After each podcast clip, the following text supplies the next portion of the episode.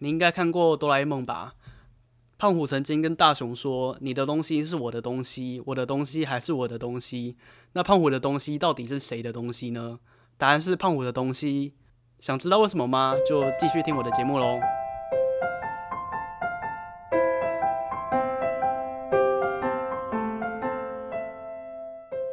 今天的节目就是打算分享四个东西。第一个东西是我最近在读的文本，第二个东西是一些算命上遇到的问题，就是个人的问题。第三个是我们要如何利用算命。那第四个是我昨天跟我朋友阿珍解盘的时候分享的，就是结论会讲说是你选一个喜欢的。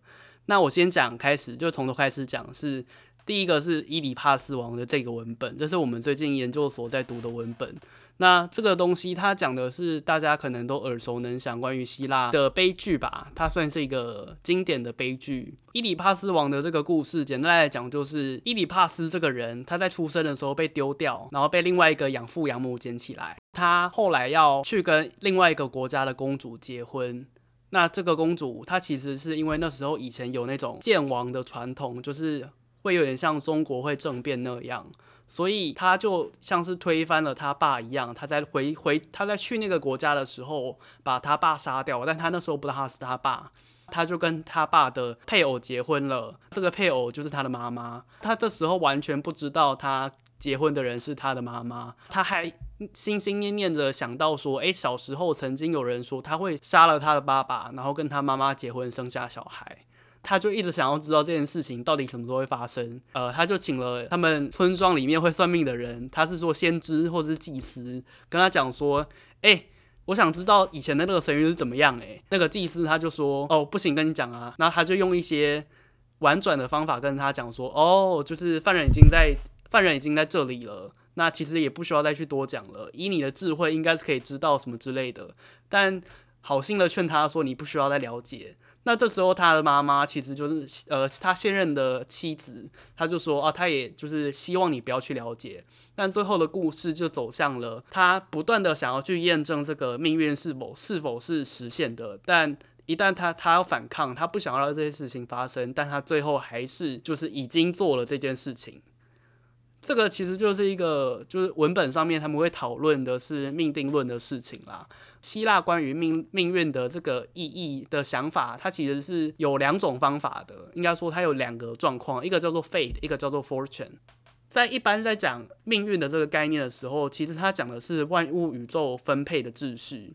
换句话说，这些东西它不是一个人或是一些行星所可以控制的。行星在占星、希腊占星学上面，它其实充其量就只是反映了他讲的那个万物秩序的现象。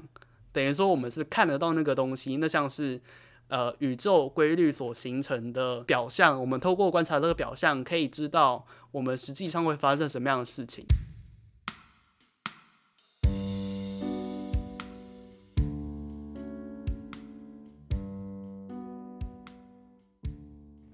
那这就相当的有趣吧，就是很多人会觉得说，诶，宿命论啊，我们这样子讲的宿命论其实是一个消极的状况。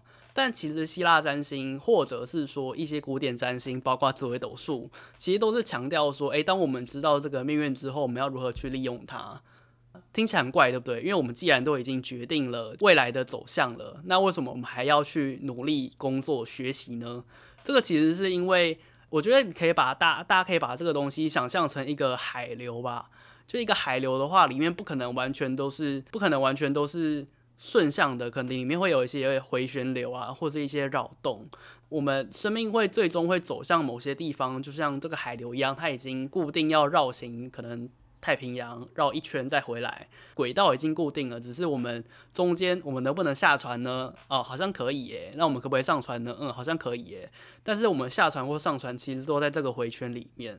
这个其实就是命理以及命理所处理的事情。对，所以当我们在说宿命论的时候，其实我们反而是强调积极面对它，而不是说。OK，好，那我们现在就躺着，事情就会自然发生了。没有你躺着的话，你只是会更加痛苦而已。就如果你原本就有一些不好的状况的话，那躺着就会让事情更加恶化。那如果你原本有一些很好的状况的话，那躺着会让事情好的事情就是慢慢的流失。所以讲到伊里帕斯王，他在这个故事里面去努力做的事情，其实很多人会觉得他是一个很积极的形象，想要去命定论的，他是可能是命定论的支持者，但其实没有诶、他包括他努力做做的这件事情，一来是他本来就可以去靠他的意志去完成的课，完成克服的一个功课。但他做到的事情就是他做完了这件事情，他并没有因为他做到了而把他原本应该要发生的事情去抵消掉。也就是说，他已经竭尽所所能的去抵抗了，但是并没有办法改变他最终会弑父娶母的这个状况。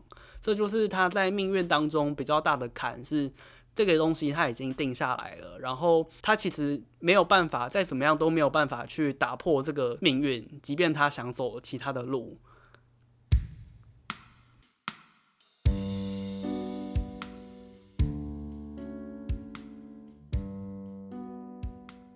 那通常我们自己在遇到这样的状况，当然不会弑父娶母这么样的文学性质的一些故事发生在我们世界上嘛。当然也是有，可是比较少。呃，那面对一般的状况，我自己是会建议说，诶，你，我可以跟你讲说，你要如何利用你的长处去发展你有限的时间，去发展你光辉的人生，如何去隐藏你不好的地方，就是有点像是经济学上的那种，就是机会成本的概念。反正我们就是要投资人生，那我们要如何投资对人生呢？可以透过星盘的优劣分析来告诉你，你应该在什么时候做什么事情。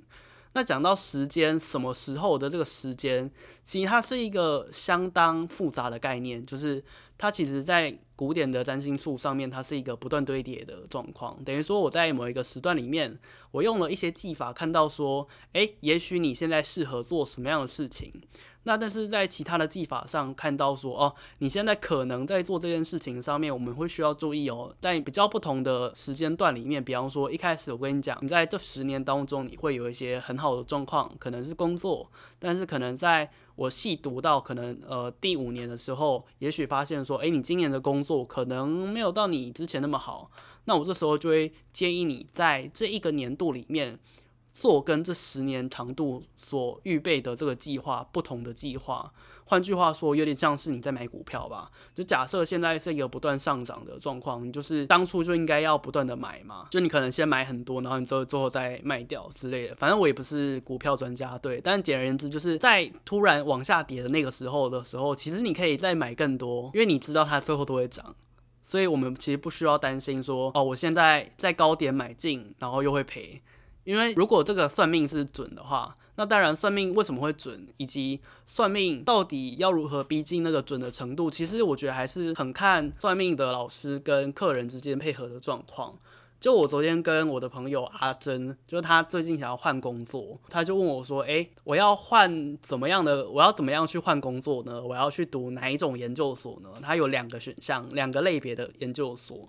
但我就跟他讲说。哦，你可以就是选一个你喜欢的啊，反因为这两个看起来都差不多，你知道吗？就是两个可能都一样烂，对，两个都一样烂。啊，不对，两个都一样好哦，两个都一样好。一个的话，他是哦，就是好像现在的状况，就是可能像，比方说他现在已经工作一两年了，他有一个稳定的生活。那那个工作，那个那个研究所，他所能够换到的薪水的涨幅以及升迁的机会，其实就是温温火火的，就是其实大概就是六十分、七十分的状况。诶，可是我建议他去另外一个，就是一个九十分，但是他可能会因为一些工位的关系，所以他会被打折。但是简而言之，他还是喜欢那个，他在读那个的状况其实还是非常好的，所以我自己会觉得说，还是建议他去读那个东西。这个叫做命定吗？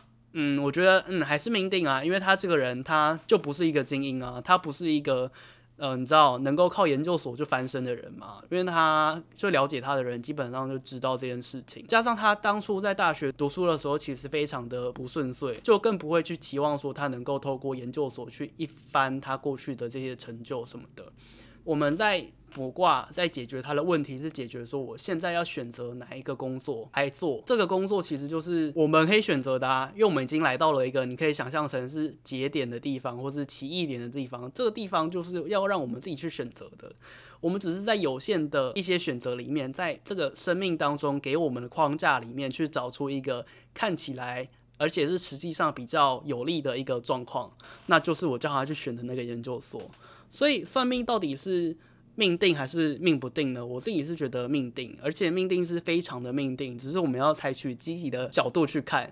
那就回到了一开始在开头的时候跟大家讲的，诶、胖虎说过的那句话：“我的东西还是我的东西。”没错啊，因为那个东西本来就会是他的，啊，只是我取到的手段不太一样。那不代表说那个东西不是我的，因为我的东西会是我的。如果一个东西看似是你的，最后变成我的的话，就代表说，诶、那个东西原本就是我的。这样讲其实是结果论。可是当你对于一个东西产生感情的时候，你就会认为说你拥有它。那也许你可能还没有产生感情，但它实际上在你的掌控当中，那个也是拥有。可是当你去失去它的话，你不会认为说你不曾拥有它，你反而会觉得说啊，我丧失了一个东西。那这样子的丧失，也许就是一个本来关于财产权、关于财产的一些正常发生的事情。那这个就跟命理上没有关系，那个只是你自己可能意愿的丢弃，或是你自己把它毁掉了。或者说讲的最简单的例子，你有很多钱，你有很多食物。但你把食物吃掉，你会认为说你丧失掉这个食物吗？不会。所以关键还是讲回来，就是诶，这个东西完全都是命定的。我们能够做的，就是在有限的命格当中，我们做最大的努力。那怎么做努力呢？第一，读好书；第二，发挥理智；第三，算命。因为你要知道嘛。好，那今天的分享就到这里。如果你喜欢我的节目的话，请你分享给你的朋友，或者是在下面留言，或者给我一些评价，五颗星。我们下次再见，拜拜。哦，对了，刚刚前面讲到的说算命会不会让命变薄的这个问题漏掉了，答案是不会，因为算命本来就是一个由命理还有四元素所构成的一个知识体系，所以你算命的话，基本上不会影响你在出生前就定好的东西。那这次的分享就真的到这里，拜拜。